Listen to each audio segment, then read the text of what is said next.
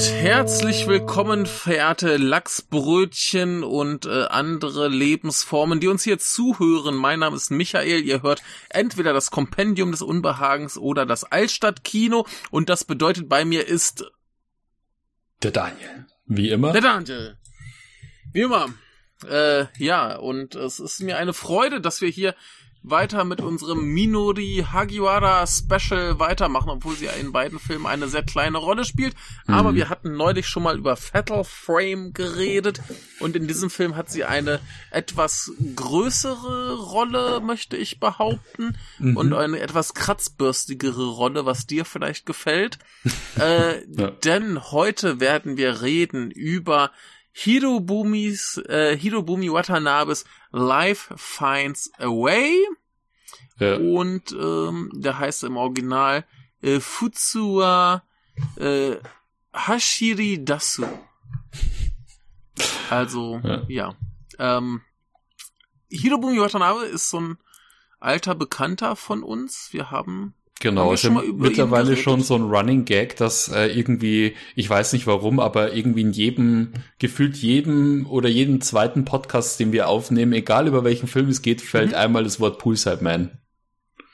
Falls das schon wichtig. mal aufgefallen ist. Aber als wir Fatal Frame geredet haben, haben wir auch Hirobumi Watanabe erwähnt, aber nicht Poolside Man. Und mhm. Poolside Man ist dieser Arschbackenfilm, den ich immer noch nicht gesehen habe. Genau, und das äh, ironischerweise ähm, habe ich ja damals auch gemeint, dass ich intuitiv diesen Film damals auf der Nippon Connection sah, äh, mhm. weil ich mhm. davon ausging, ähm, dass der nicht so schnell verfügbar sein wird und es sollte sich bewahrheiten, dieser Film ja. ist nach wie vor unauffindbar. Ja, ähm, auch hier in Japan gibt's höchstens mal so Aktionen, wo mehrere seiner Filme gezeigt werden. Zum Beispiel heißt letztes Jahr verpasst. Da gab es zum Beispiel auch A Seven Days, den nie jemand gesehen hat, oder Cry, den auch nie jemand gesehen hat. Und dann lief eben auch Poolside Man. Mhm. Und ähm, ich habe immerhin fünf von seinen acht Filmen gesehen. Ja, dann schon mal wesentlich mehr wie ich, weil ähm, ich glaube, ähm, bisher hatte ich, habe ich nur Poolside Man gesehen, dann jetzt mhm. hier mhm. äh, Life Finds a Way und das Segment aus äh, Kamata Prelude, ähm, sein anderen neueren Film hier, äh, I'm Really Good heißt der, ne? Mhm. Ich weiß ja. nicht, ob die Schauspielerin, die in dem Film vorkommt, auch das Mädel ist, die jetzt hier in Life Finds a Way vorkommt. Da bin ich mir das, gar nicht sicher, äh, aber ich glaube. Die, die Schauspielerin in I'm Really Good ist natürlich Riko Hisatsugu.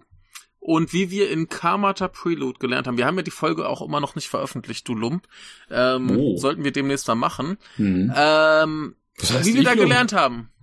wie, wie wir da gelernt haben, ist sie die beste Schauspielerin der Welt. Mhm. Und sie spielt eigentlich, glaube ich, fast immer bei ihm irgendwie mit. Genau. Also ich meine, er hat ja eh immer wiederkehrende äh, Schauspielerinnen und Schauspieler. Ja. ja. Und ich sehe gerade in seinem Debütfilm war sie noch nicht dabei. Mhm. Aber es ist, ist ja auch egal. Sie kommt jedenfalls gerne mal wieder und ist die beste Schauspielerin der Welt. Und ähm, ja, er ist ja so ein komischer Typ, der irgendwo auf dem Land lebt, kuriose Indie-Filme dreht in einem sehr markanten Stil. Genau. Und äh, da eben gerne seine Freunde und Bekannten auftreten lässt.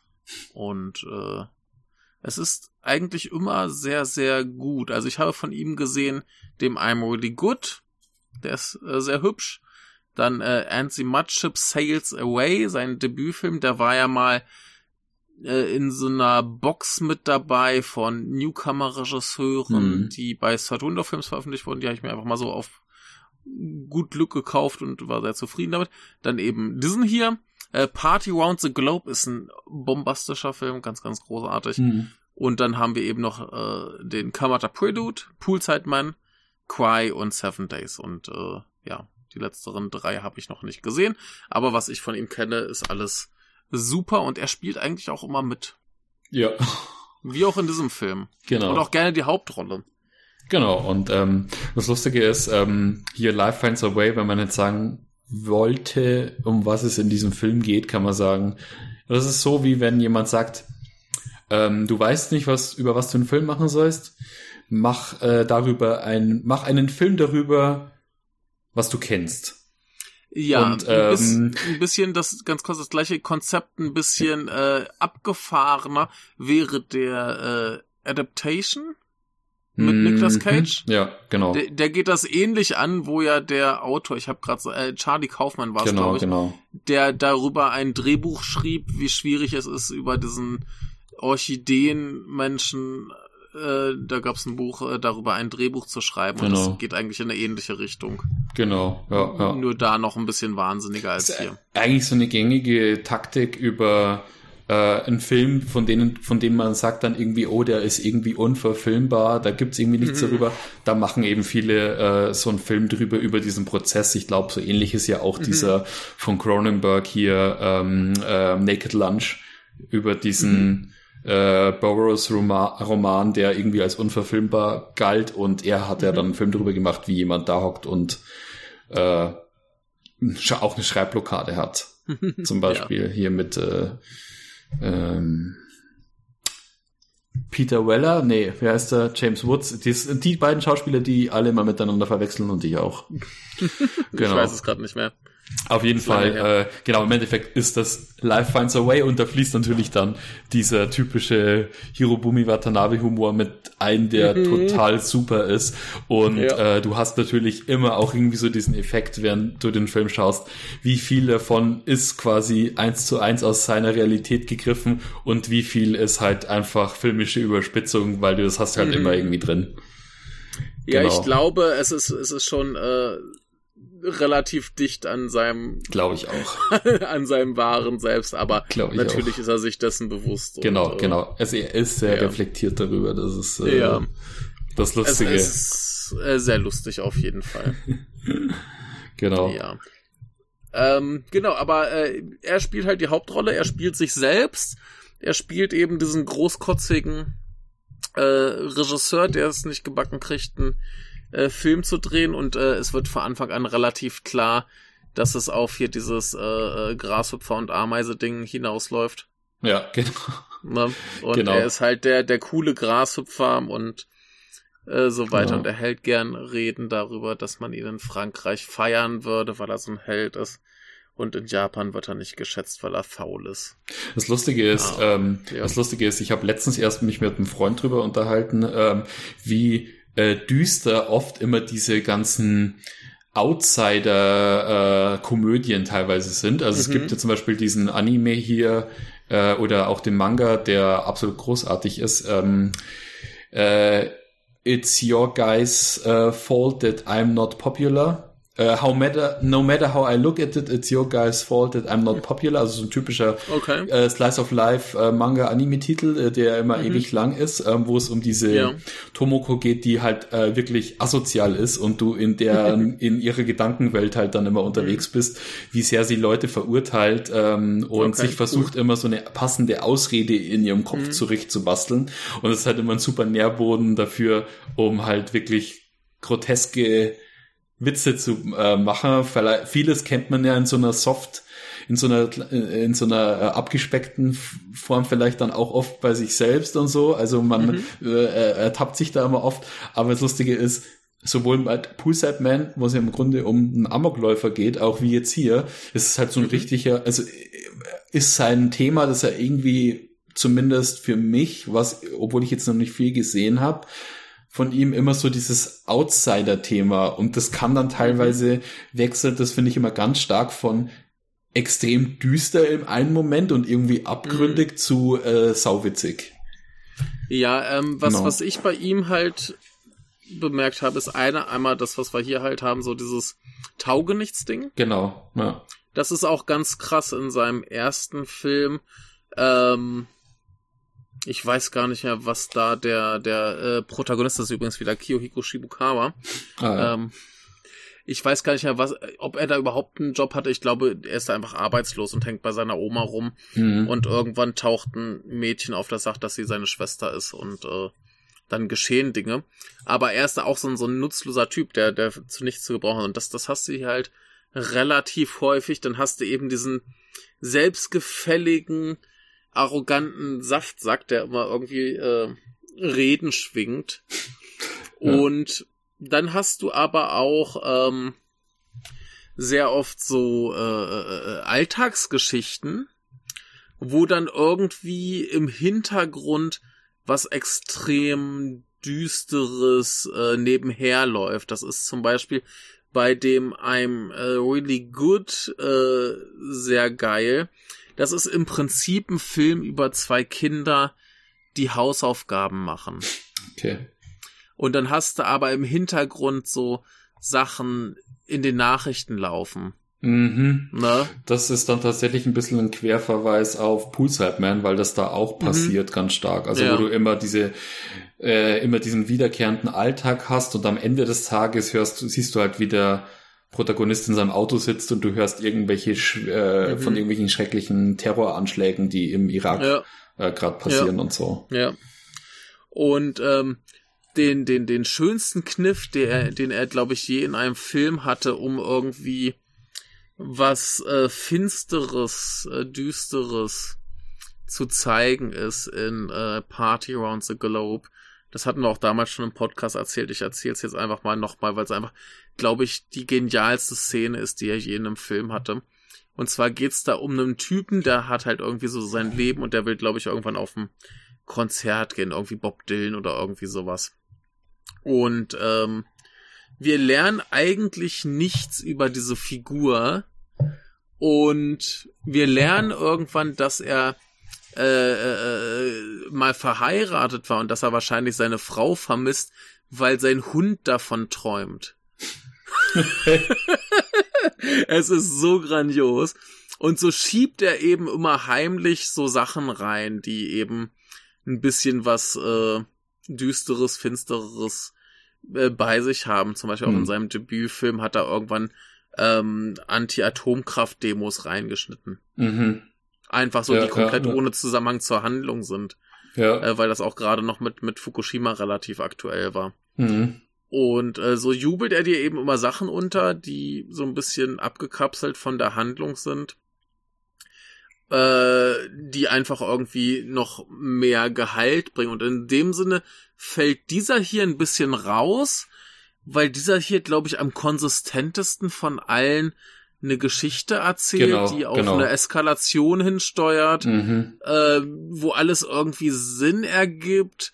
Ähm, und das ist einerseits sehr, sehr anders zu seinen anderen Filmen, andererseits aber auch äh, sehr, sehr geil und super Ja. unterhaltsam, dadurch, dass du ihn eben in der. Haupt, in der Hauptrolle hast, hast du eben, kriegst du die ganze Zeit diese absurden Monologe von ihm mit. Also ich weiß damals, als Ja. ich noch Poolside Man gesehen habe, ähm, wir saßen bei dem Kino und dachten uns, ja, ich möchte jetzt eigentlich nicht weiterhin den Alltag von dem Typen sehen, der dann später Mhm. im Endeffekt zum Attentäter wird, ähm, der jeden Tag den gleichen Handgriff macht und dann abends Mhm. jedes Mal ähm, eine leicht andere Variante von irgendwelchen Anschlagsberichten im Radio hört sondern ich will weiter sehen, als der Film nämlich dann aufbricht, gibt es nämlich eine Szene, die ganz ähnlich ist wie jetzt hier in Life Finds a Way, wo Mhm. du Hirobumi siehst, wie er im Auto sitzt und quasi seinen Chauffeur, kann man im Endeffekt schon sagen, weil er wird ja die ganze Zeit in der Gegend rumgefahren, ja. ähm, einfach zu monologisiert, wie geil ähm, One Piece im Gegensatz zu Dragon Ball ist.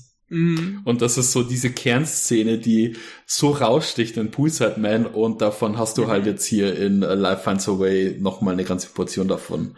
ja, also der, da geht es eben der, vor allem um dieses ganze, ja, er, er, redet ja irgendwie dauerhaft, also in der ersten Szene redet er erstmal dann davon, wie geil Dragon Quest ist und so weiter und ja, ja.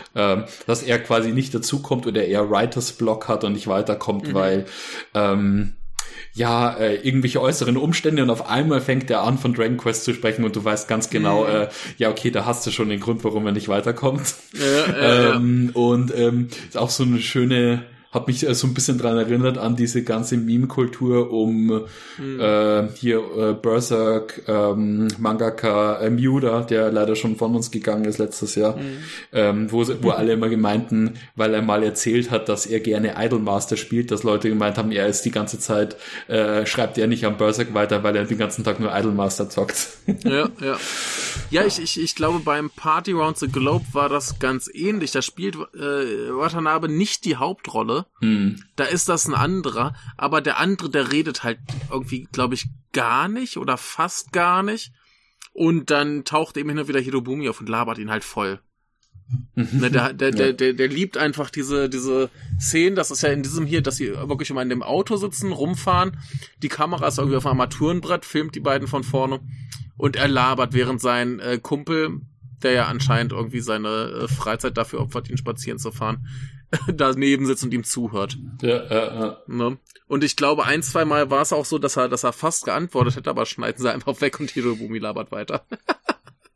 Ja, ja, das Geile Das ist, er, er fragt ihn dann auch irgendwie zwischendurch so, ja, wie ist deine Meinung dazu? Und dann redet er einfach drüber über ihn, äh, also er lässt ihn gar nicht zu Wort kommen.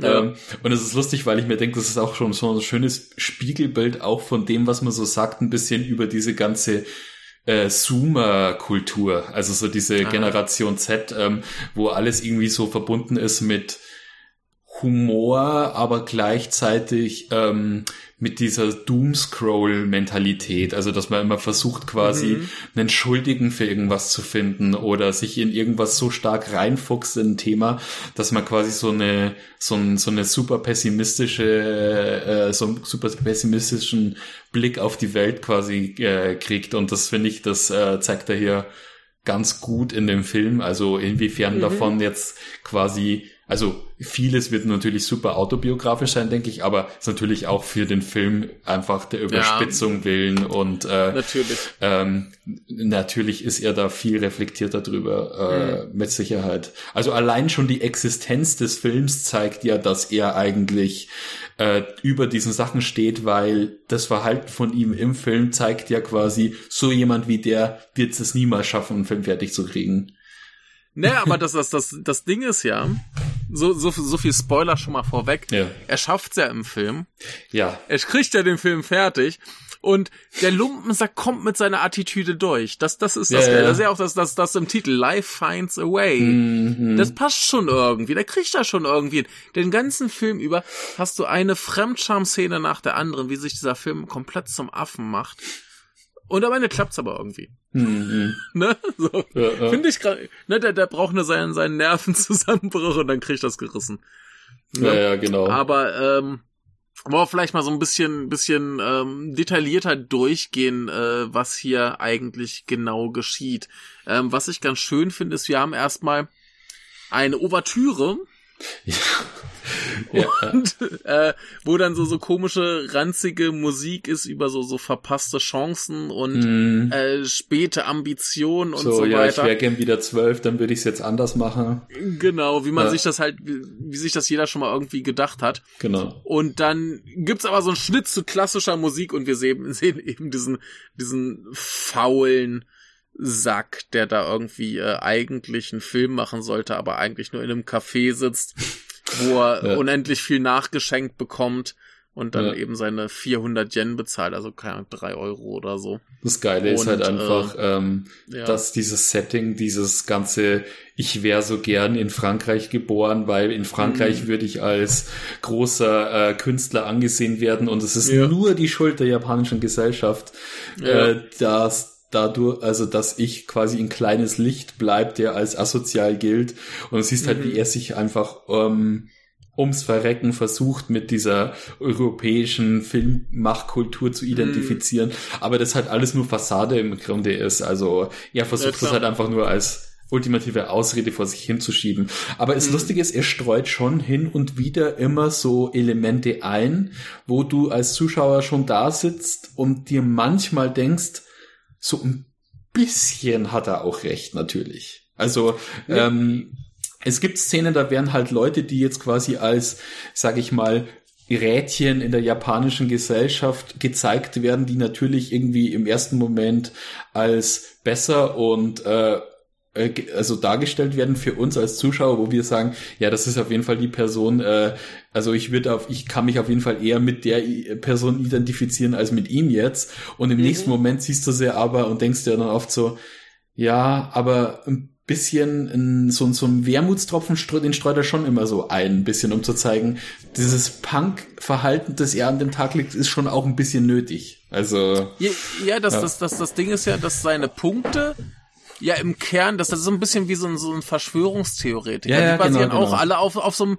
Punkt Wahrheit und dann machen sie aber so einen Sprung von da ab und wenn du dem mitgehst, dann denkst du, yo, so ist es. Ja, und wenn ja, du aber mal genau. vernünftig drüber nachdenkst, dann denkst du, was ist das für ein Wahnsinniger? Ja, ja, genau. und genau. ähm, mich, mich äh, hat er so ein bisschen erinnert äh, an, an so das typische, äh, kennst du Chunibyo?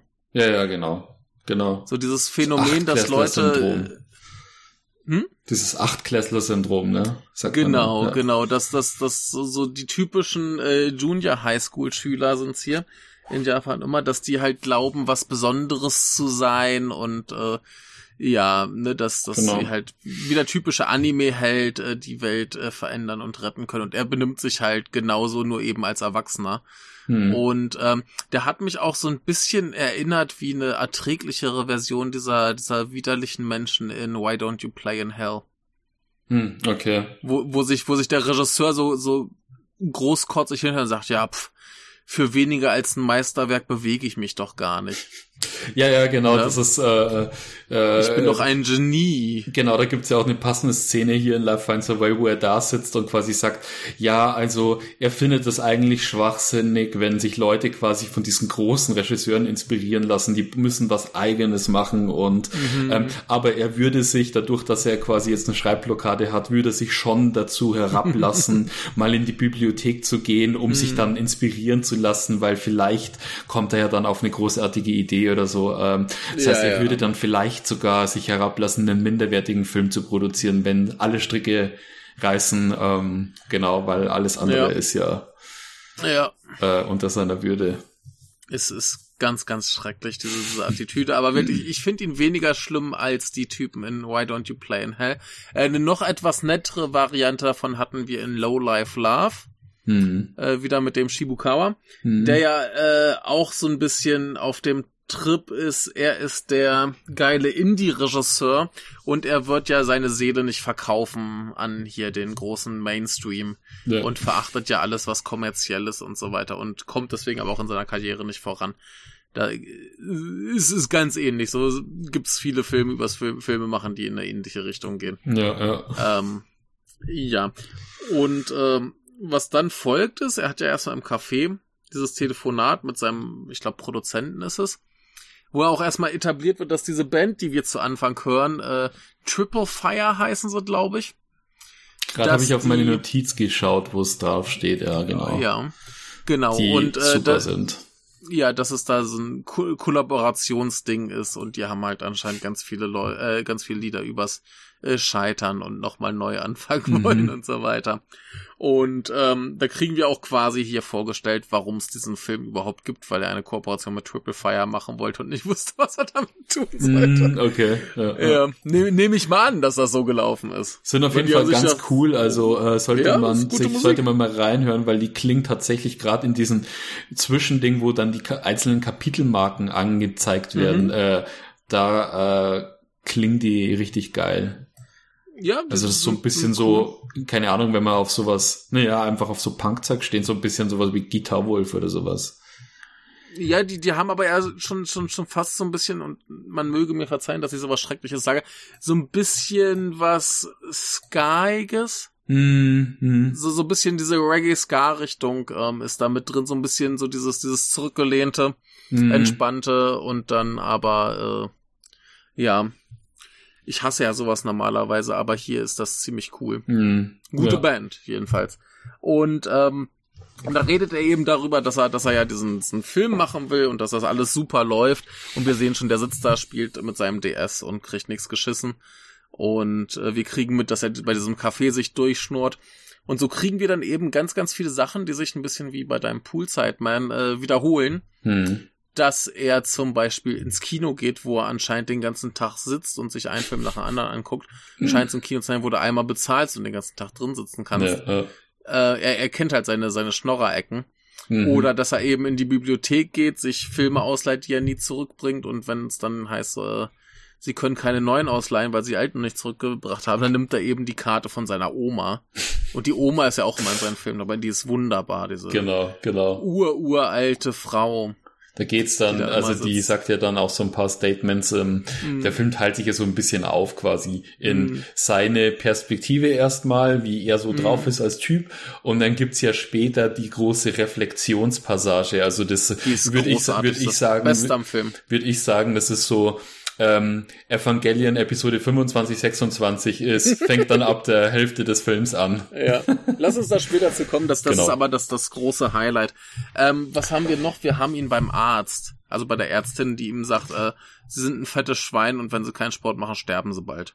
Das Schlimme ist, als ich das gestern um äh, drei Uhr in der Nacht äh, gesehen habe, die Szene, dachte ich mir Ja. so, ähm, wo sie doch dann sagt, ja, ähm, please keep your re- regular hours, weil er sich Mhm. ungesund ernährt und äh, nicht genug Schlaf hat und äh, kein, Mhm. äh, keinen Rhythmus hat, dachte Mhm. ich, saß ich gerade da, ähm, hab, hab, hab mein Bier getrunken und dachte mir, okay, ich gehe jetzt danach gleich ins Bett. Ja, die ist jedenfalls super. Äh, übrigens, die, die Frau von der Bibliothek ist natürlich unsere Minori Hadigawa, äh, Hagiwara, Mhm, äh, kurz an, angemerkt. Und ähm, gibt's noch, ach so, er, er geht noch, ähm, wie heißen die Biester auf Deutsch? Auf Englisch ist es Crayfish. Ähm, so, so, Hummer. so kleine, ja, aber die sind doch kleiner als Hummer, oder? Ach, ja, ja, klar, das wäre der Lobster. Auf, auf jeden Fall ähm, so, so, so Hummer-ähnliche Krabben. Mhm. Garnelen, sind's Garnelen? Garnelen, glaube ich, ja. Irgendwie sowas, so, so relativ groß. Ja. Ich weiß noch, ein ehemaliger Arbeitskollege von mir, der hat immer alle Schülerinnen und Schüler gefragt, ob sie nicht irgendwie äh, Crayfish fangen wollen. Hm. Und es gibt äh, auch ähm, Evangelion Crayfish. Äh, war das so ein Gashapon-Ding oder wie? Nö, gibt's so als, als Modelle, dann sind das halt so äh, die Ach so. Evangelions in Crayfish-Form. Mhm, okay. Äh, sehr grotesk, finde ich, aber super. Ähm, ja, geht da eben noch fangen und da kommt dann eben die beste Schauspielerin der Welt, Eriko äh, Hisatsugu, mit der er sich dann ein bisschen unterhält und wo er mit seinem faulen Lebensstil prahlen kann, weil das kleine Kinder natürlich geil finden. Hm. Wobei ich glaube, sie fragt ja auch, arbeitest du auch manchmal? Oder irgendwie sowas war da, glaube ich, auch noch drin. Ja, genau. Ähm, haben wir noch andere Sachen, die er so macht? Achso, er fährt Ähm, natürlich mit seinem Kumpel spazieren. Er liegt ganz viel auf dem Rücken bei seiner Oma in diesem Ja. total chaotischen Zimmer. Und was ganz Ja, lustig ist, dass er da natürlich seine ganzen Filme, die er gemacht hat, als Poster verteilt hat. Da gibt es zum Beispiel Mhm. auch ein Plakat, das er im Hintergrund hat vom Poolside Man, wo man diesen Pool sieht. Dann Mhm. Ja. ähm, diese ganzen Bücher. Und ich muss sagen, ähm, in Poolside Man, da funktioniert seine Schwarz-Weiß-Fotografie, die er hier anwendet im Film, Mhm. wesentlich besser, weil hier ist es im Endeffekt mehr, um sein Konzept halt durchzuführen und natürlich, weil es einfach ein bisschen trister immer auch wirkt, äh, wenn Mhm. alles quasi Farb, ohne Farbe dargestellt wird. Aber dieses Bild, als er da bei seiner Oma in diesem Zimmer liegt, mit diesen tausenden Büchern, du weißt nicht, wo du hinschauen sollst. Also dieses Schwarz-Weiß, Ja. das lässt, das sieht einfach aus wie, äh, also das sieht so unruhig aus. Ähm, Mhm.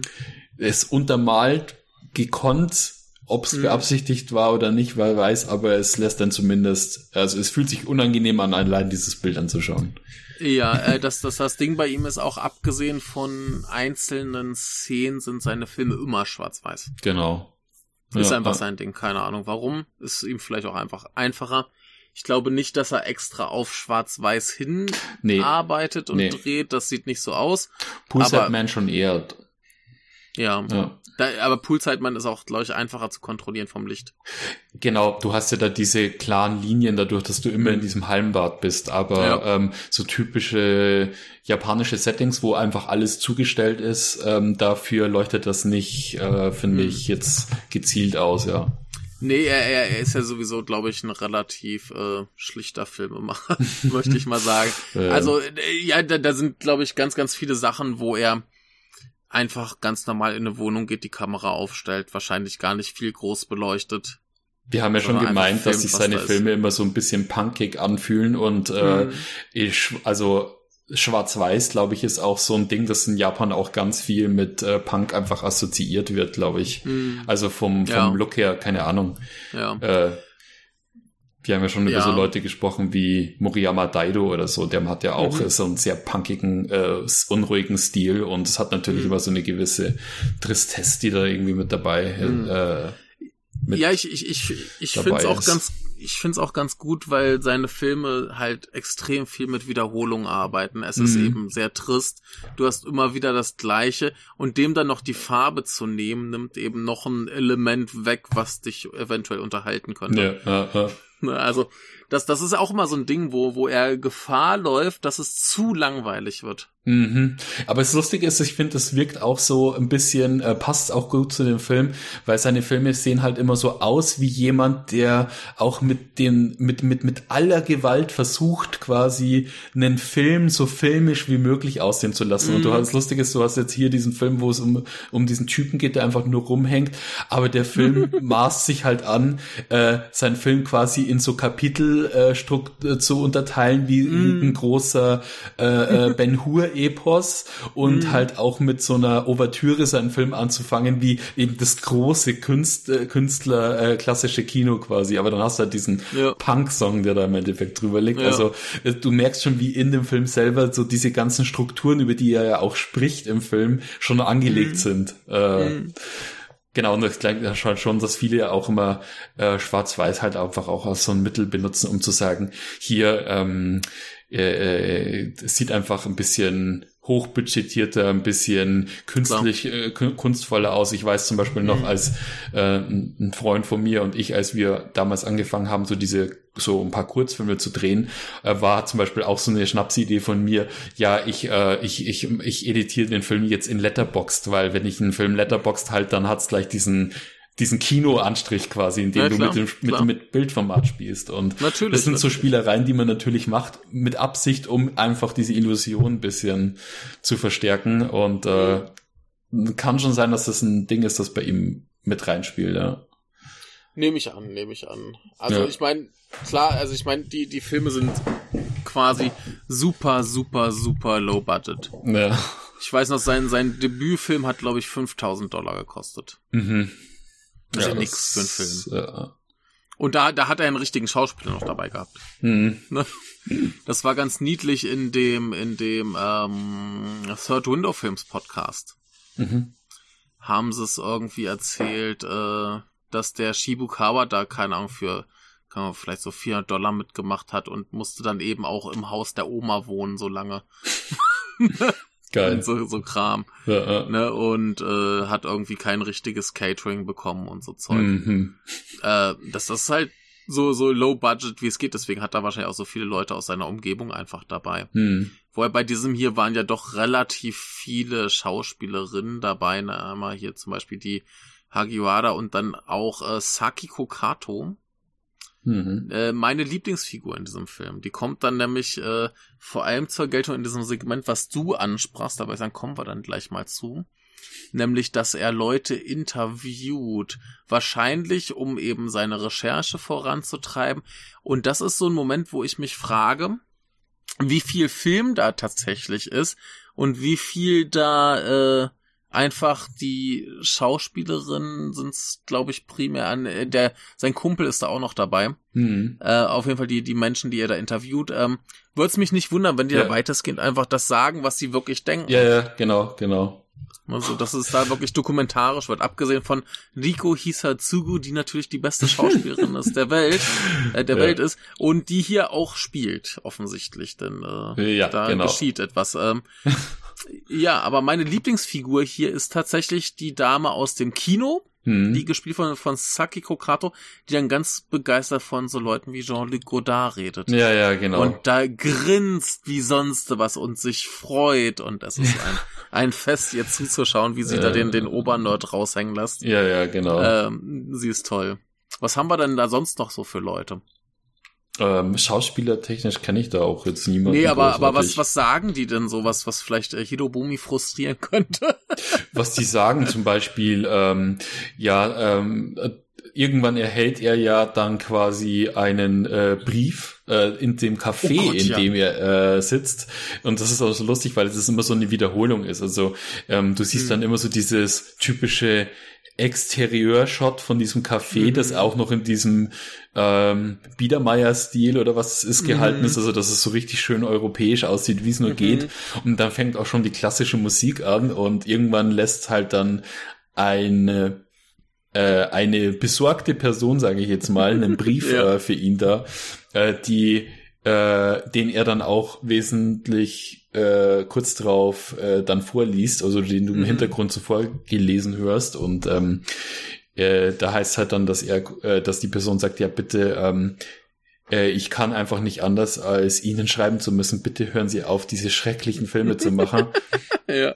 Oder versuchen Sie so. wenigstens, also bitte, entweder Sie machen etwas komplett anderes, das nichts mit Film mhm. zu tun hat, oder wenn Sie doch darauf beharren, dann lassen Sie sich bitte von Leu so großartigen Leuten inspirieren wie Hayao Miyazaki oder mhm. ähm, Hirokazu Koreeda, bitte, ähm, mhm. und was anderes ähm, äh, darf da nicht drin sein. Und das ist auch so ein Ding, wo ich meine, ähm, rauszuhören, dass er da schon ein bisschen versucht, diese ganzen Klischees, also sowohl der verzweifelte Künstler, der ähm, quasi nicht weiterkommt und der struggelt und äh, diese schwachsinnigen äh, äh, Ansichten teilweise hat, um einfach so gut wie wie es geht ähm, die ganze Schuld auf andere Leute zu schieben. Und gleichzeitig hast du aber auch eben in solchen Briefen ein bisschen so dieses Abziehbild von dem absolut pflichtbewussten ähm, Japaner, der äh, nur sein, nur das haben will, was ihm quasi vorgesetzt wird und er quasi sagt, ich kann so viel Dilettantismus nicht aushalten, ich muss jetzt da persönlich gegen dich vorgehen. Mhm.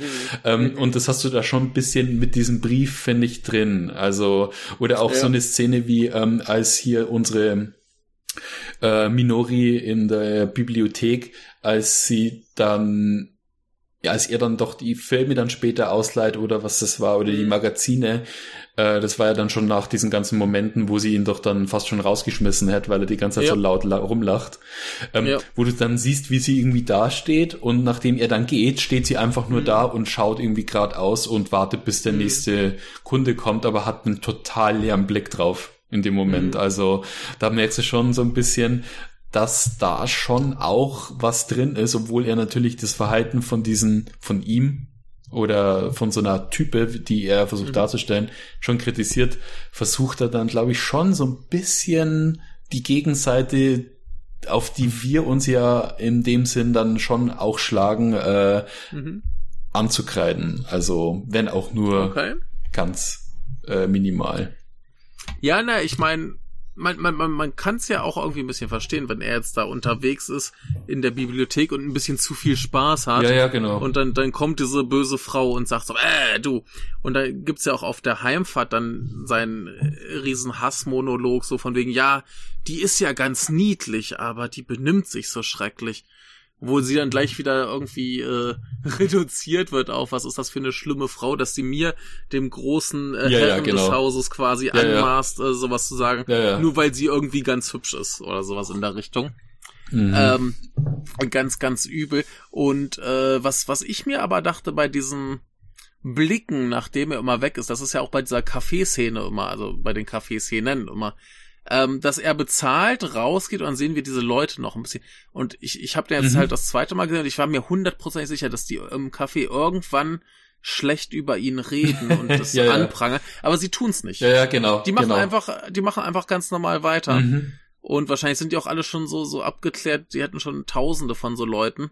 Und das juckt die schon gar nicht mehr. Ja, die ja, genau, äh, sind genau. da halt dann genervt und so weiter und dann ist äh, gut.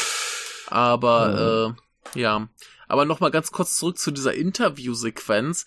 Worauf ich eigentlich hinaus wollte, ist so, wir, wir haben diese, diese äh, Film-Nerd-Dame, die da eben von Godard und so Leuten schwärmt. Wir haben diese etwas äh, nicht mehr ganz so junge Frau, die dann eigentlich nur Ghibli kennt. Mhm. Und wir haben seinen Kumpel, der keine Zeit hat, Filme zu schauen. Ähm, wir haben dann noch so ein paar andere, die eigentlich nur, äh, genau, da, da war glaube ich noch eine, die nur eine Schauspielerin kannte eigentlich. Hm. Ne, da, äh, ich, äh, genau, ich habe es mir hier notiert, da wird immer auf äh, Masami Nagasawa verwiesen. Mhm. Ja, hat mir nichts gesagt, ja. Ähm, ich habe ich hab mir hier den, den Wikipedia-Link gespeichert. Äh, das scheint eine bekanntere Person zu sein. Und wir können mal gucken. Sie hat zum Beispiel mitgespielt in Tokyo, äh, Godzilla Tokyo SOS. Hm. Oder Crying Out uh, Love in the Center of the World, Godzilla Final Wars, ähm, Woodjob, Our Little Sister, Gintama 2, Bleach, Kingdom. Ja, äh, Äh, die, die ist gut im Geschäft, äh, die ist auch im neuen äh, Shin Ultraman. mhm. Ähm, genau, äh, wenn du, wenn du sie siehst, äh, erkennst du sie sicher, du hast sie bestimmt schon mal gesehen. Kann sein, ja. Aber Mhm. ich kann dir hier mal den äh, Link äh, schicken. Aber ja, äh, auf jeden Fall geben die ihm alle so halt Antworten auf seine Fragen, die halt alle für ihn vernichtend sein müssen, Ja, weil sie genau. eben alle Sachen geil finden, die er offensichtlich hasst. Und da Mhm. muss man dann auch wohl sagen, dass der reale Hirobumi da auch keinen Bock drauf hatte. Der macht eben Filme wie diesen hier Ja, ja, genau. Die eben ganz Ja. anders sind. Und natürlich hat er die Rico, die beste Schauspielerin der Welt, angestiftet, dass sie natürlich sagt, dass ihr Lieblingsregisseur Hirobumi Watanabe ja, ist. ja, genau. Da hast du Und, noch die ähm, andere, die sagt, er hat, er hat dich gezwungen, das zu sagen, oder? Ja. ja, ist Ja. großartig. War ja Ähm, klar. Ja, Ähm, was, was ich, was ich mir noch aufgeschrieben hatte, was vorher passiert, was auch so ein bisschen in seinen Hass auf alles andere ist, ähm, wie du schon sagtest, er leiht sich ja ein paar Filmmagazine aus. Mhm. Und das ist die äh, großartige Kinema Jumpo, die älteste Filmzeitschrift äh, Japans, Mhm. die ich hier auch regelmäßig kaufe und versuche zu lesen. Betonung auf Versuche. Mhm. Und da ist so eine Ausgabe auf dem, äh, wo, wo ich mir dachte, den, also die ist auch ganz prominent in der Mitte. Und ich dachte mir, diesen Typen auf dem Cover, den kenne ich. Denn das ist Rikia Imaizumi. Erinnerst du dich an Rikia Imaizumi? Mhm. Nee. Wir haben gerade in unserer Fatal Frame Folge über ihn geredet, denn er ist der Regisseur von so Filmen wie His oder Over the Town. Ah, okay. Äh, Ja. Der ja eben halt so ein Indie-Regisseur ist, der groß gefeiert wird. Zum Beispiel Mhm. kriegt er Preise auf der Nippon Connection. Mhm. Ne? Und äh, ich finde das ganz interessant, dass er da dann quasi so einen Typen nimmt, der quasi auch so seine Generation Filmemacher ist, aber eben viel erfolgreicher ist und den da quasi im Film verbrennt. ich weiß nicht, ob das lustig gemeint ist oder ob er den wirklich nicht mag. Aber äh, Hm. fa fand ich ganz interessant, dass er, dass er dann wirklich so eine Ausgabe nimmt mit einem Regisseur auf dem Cover Ja, ja. und dass da, ne, so, so gerade auch seine Generation nur eben viel, viel erfolgreicher. Mhm. Ja. Ne? Aber eine Sache, die, wo ich, wo ich mir auch noch dachte, dass, ähm, also natürlich, ich habe ja schon gemeint, dass er das alles sehr überspitzt natürlich, ähm, aber ähm, dass er tatsächlich das Verhalten auch so ein bisschen lachhaft findet ähm, von solchen Leuten, die dann sich so stark eben, also die so stark nach den Schuldigen suchen, ist halt vor allem auch die Szene, wo er da sitzt und quasi ähm, sagt, er hasst eigentlich alle Menschen, die äh, Filme reviewen, äh, die Kritiker sind oder auch nur Leute, die über Filme sprechen. Und das sind so, das Genau. war für mich so ein Statement, wo ich sage, das ist ja mittlerweile eigentlich schon so ein Klischee, dass man spätestens Mhm. von solchen Filmen kennt, wie, ich glaube, so eine der bekanntesten Beispiele für solche, für, für, für, für so ein Statement ist diese Szene aus äh, Birdman. Mhm. Da gibt's so eine Szene, wo eben hier äh, Michael Keatons Figur dann so eine Kritikerin komplett fertig macht und quasi so niedermacht, immer mit diesen Worten, ja, ihr Kritiker, ihr, ihr, ihr, ihr ähm, seid alle nur gescheiterte Künstler und ähm, wenn äh, ihr, ihr sollt erstmal selber euch, äh, ja, ihr sollt erstmal im Schweiße eures Angesichts ähm, versuchen, Kunst zu schaffen, dann würdet ihr schon sehen, ähm, äh, wie schwierig das ist und ähm, quasi diese ganze Kritikervolk einfach komplett äh, zerfetzt in der Luft.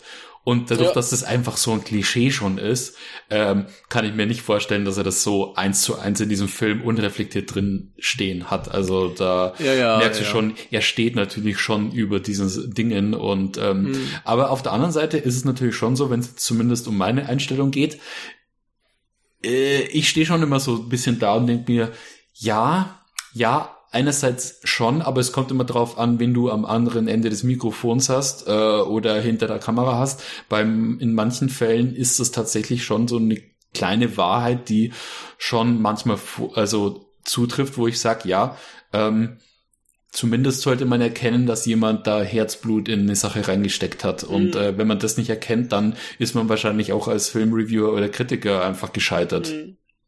Ja, was, Ja. was ich hier lustig finde, ist, ähm, Das ist ja so ein bisschen seine Motivation, diese Zeitschriften zu verbrennen, denn die sind da in der Bibliothek Mhm. und äh, er ist da irgendwie gerade am Machen, was auch immer er tut, und sein, sein Fahrerkumpel kommt halt an und sagt so, ey, ich habe hier eine Kritik zu einem deiner Filme gefunden und zeigt ihm die und das ist halt ein derber Verriss. Mhm. Und er fängt an so, warum zeigst du mir sowas? Du hast mir meine Ideen ruiniert. Ich hatte gerade so eine gute Idee. Jetzt heißt sein deswegen vergessen, weil ich mich jetzt so eher über diesen Kritiker ärgern muss. Mhm. Und jetzt wäre ich ja eigentlich schon in Versuchung, mal zu recherchieren, wie die Kinema Jumpo über seine Filme schreibt. Ja, ja, ja. ja, ich, ich glaube, äh, müsste ich mal gucken, ob ich da irgendwo eine Ausgabe noch finde. Ja, ja, ja. Muss ich mal gucken, wann das, wann das gewesen sein könnte. Aber äh, vielleicht Ja. haben die ihn auch tatsächlich verrissen. Ist aber, auch, ist aber auch lustig, weil ähm, die Szene halt auch wieder so ein bisschen so ambivalent ist. Auf der einen Seite Mhm. lachst du dir natürlich einen Arsch ab, weil du dir denkst so, Mhm. oh Gott, er wieder äh, völlig überhöht. Auf der anderen Seite merkst du aber in der Szene, dass ihm jetzt nur darum geht, dass er das quasi aus einem freundschaftlichen Aspekt scheiße findet, dass er mit diesem Artikel ankommt und er weiß Mhm. natürlich ganz genau, dass sein Film vielleicht scheiße ist oder dass Mhm. äh, er eine schlechte Review hat und Mhm. äh, versucht das quasi nicht runterzureden, sondern er sagt in dem Moment halt einfach nur, hey, wenn du, äh, dass du mich darauf aufmerksam machst, das kränkt mich einfach nur, weil es natürlich einfach in eine Wunde rein. Äh, Ja, das ist- ja, genau, das, mich das ist ja auch wieder das verletzt. Ding, das, das, das kann jeder verstehen. genau. Ja. Ne, ich meine, wenn, wenn, wenn jetzt irgendwie jemand schreibt, oh, hier, äh, Altstadtkino, schlechtester Podcast der Welt, dann willst du das ja auch nicht sehen. ne? Ja. da hast du keinen Bock drauf. Also, liebe Leute, ihr könnt uns gerne kommentieren und Meinungen schreiben, aber wenn ihr uns scheiße findet, dann bitte nicht. Hm. ja. Bitte ja. nicht. Das, Bitte äh, nicht. Ne. trifft uns dann. Dann müssen wir äh, Internetseiten verbrennen. Das wird schwierig. Hm. genau, genau. Ja. Aber äh, dieses Ganze führt dann quasi so ein bisschen hin auf das große äh, Finale, sein Nervenzusammenbruch quasi, was Mhm. sehr surreal wird. Und er sitzt ja, glaube ich, vor einer Schule. Und da kommt irgendwie noch so ein, so ein Junge. Hm. Und ich hatte dann auch überlegt, ob das dann vielleicht so ein bisschen ist wie dieses äh, im, im Anfangs, in der Anfangsmusik, so ich möchte nochmal zurück äh, dahin, wo ich zwölf war. und Ja, ja, das besser so ein machen. Spiegelbild von ihm selber Ne? ist quasi, ja. Genau, genau. Und äh, irgendwie der Junge hatte hatte der ein Geschenk dabei oder Ja, irgendwie nee, sowas? er ja? hat ihm das, ja, ja, er hat, oder hat er ihm, ihm das Geschenk irgendwas gegeben. Ich, ich krieg's nicht mehr ganz zusammen. Ich glaube, Hirobumi hat ihm das Gesch hat ihn, Mhm. ihm das Geschenk gegeben, so nach dem Motto, ähm, hier, äh, jetzt hast du die Erfahrung äh, und mach damit was.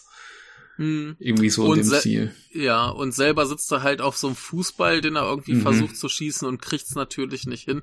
Das heißt, er ist selbst zu unfähig, irgendwie noch äh, Kind zu sein. Ja, ja, genau. Sowas, keine Ja, Ahnung. ja. Also er, er kann halt auf jeden Fall nicht zurückgehen. Wie gesagt, das ist Evangelion Und, äh, 25, 26. Äh, da ist alles Genau. mit surrealen Bildern und äh, Selbstreflexion und Selbstreflexion, Verhöhnung aufgeladen. Äh, Ja, ja, Fand ich köstlich.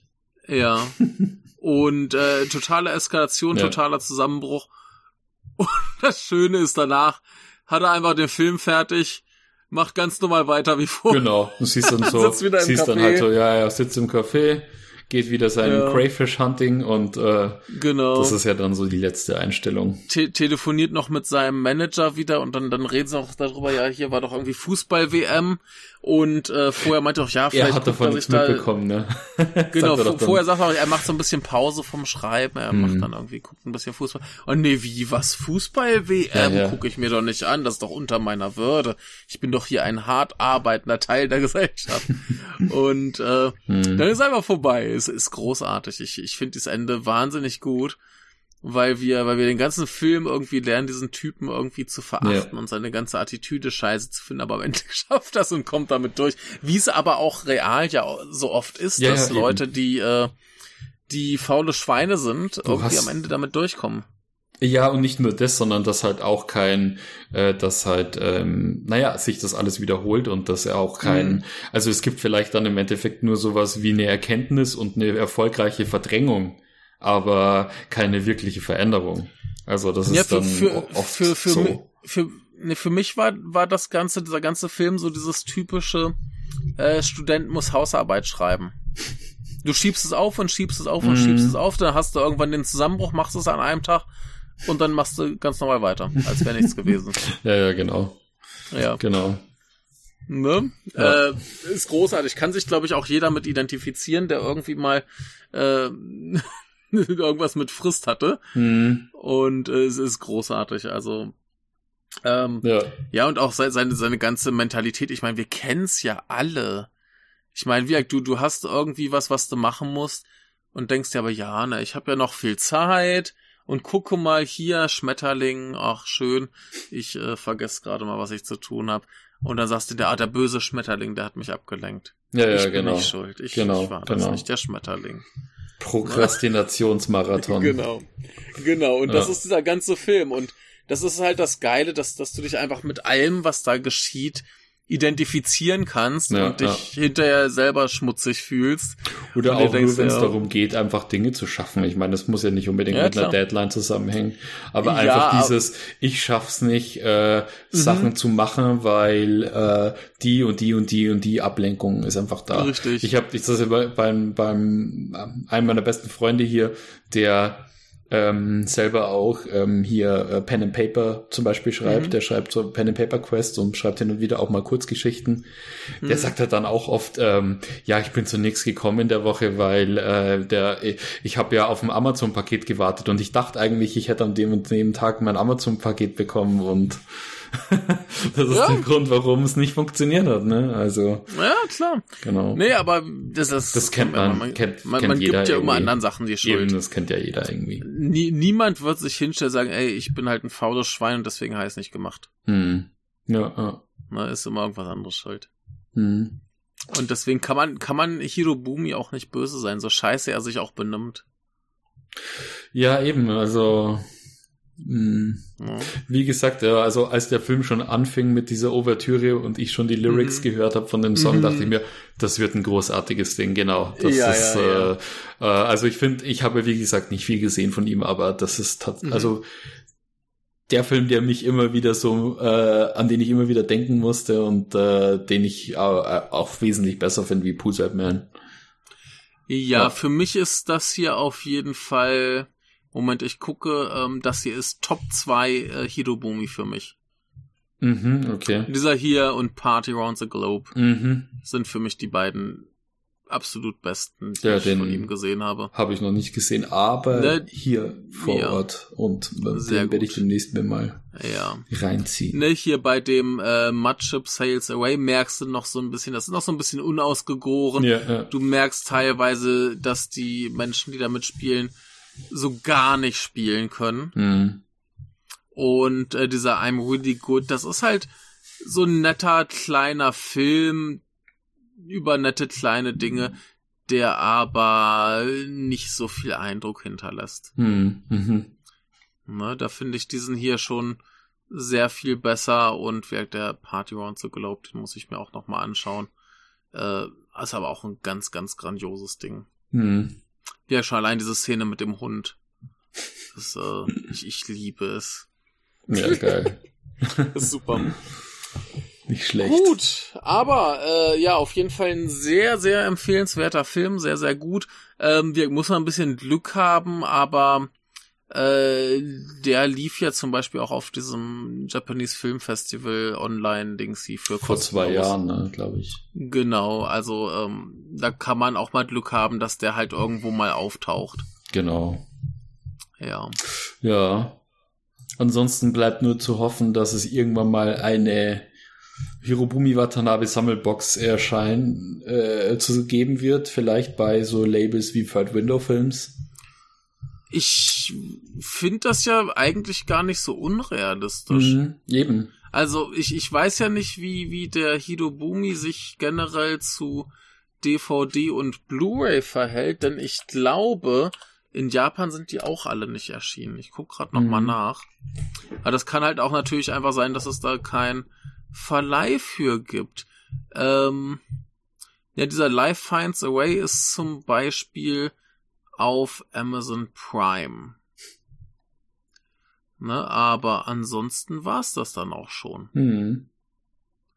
Ne? Und äh, das ist ein bisschen schade.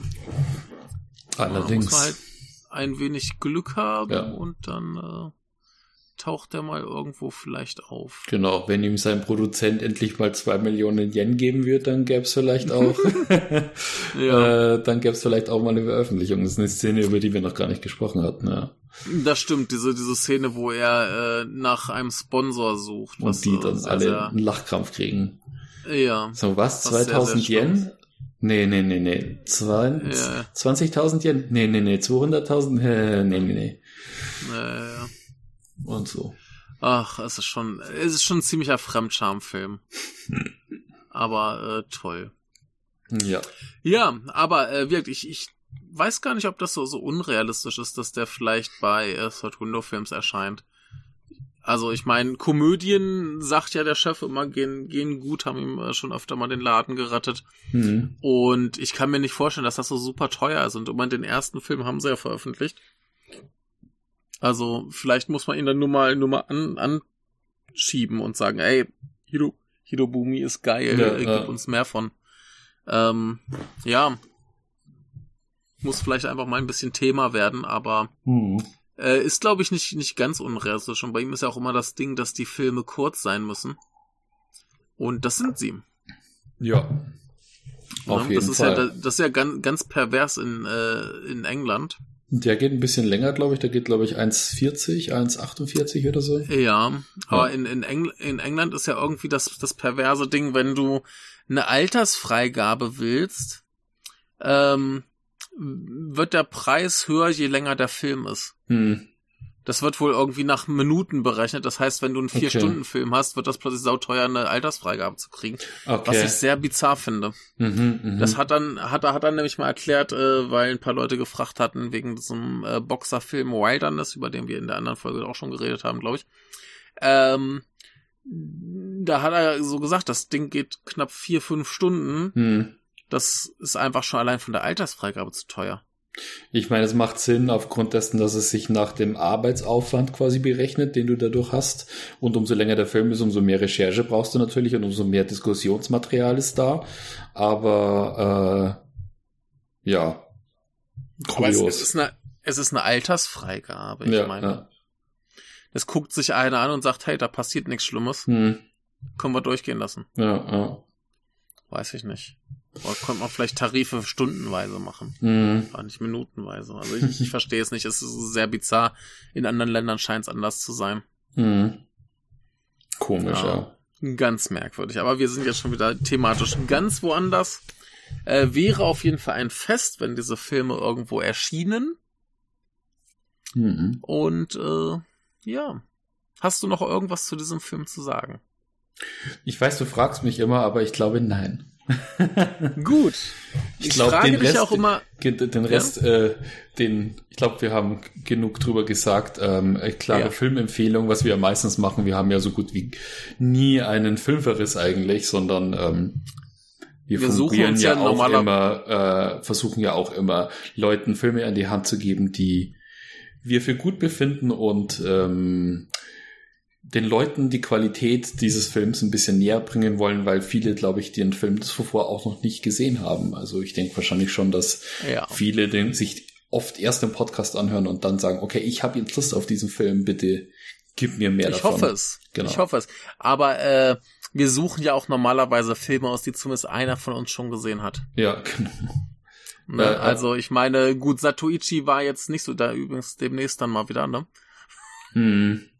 Aber äh, ja, so generell hat ja einer von uns die Sachen schon gesehen und sagt so, oh hier, ne, Fatal Frame, geiles Ding, Genau. müssen wir drüber reden. Ja. Ähm, und ich frage dich ja immer, ob du noch was zu sagen hast an einem Punkt, wo ich denke, dass du fertig bist, aber ich muss ja sicher sein, dass wir Feierabend machen können. Hm. Und in diesem Das Sinne, können wir. lebt wohl. Gehabt euch wohl. Tschüss. Tschüss. Thank you.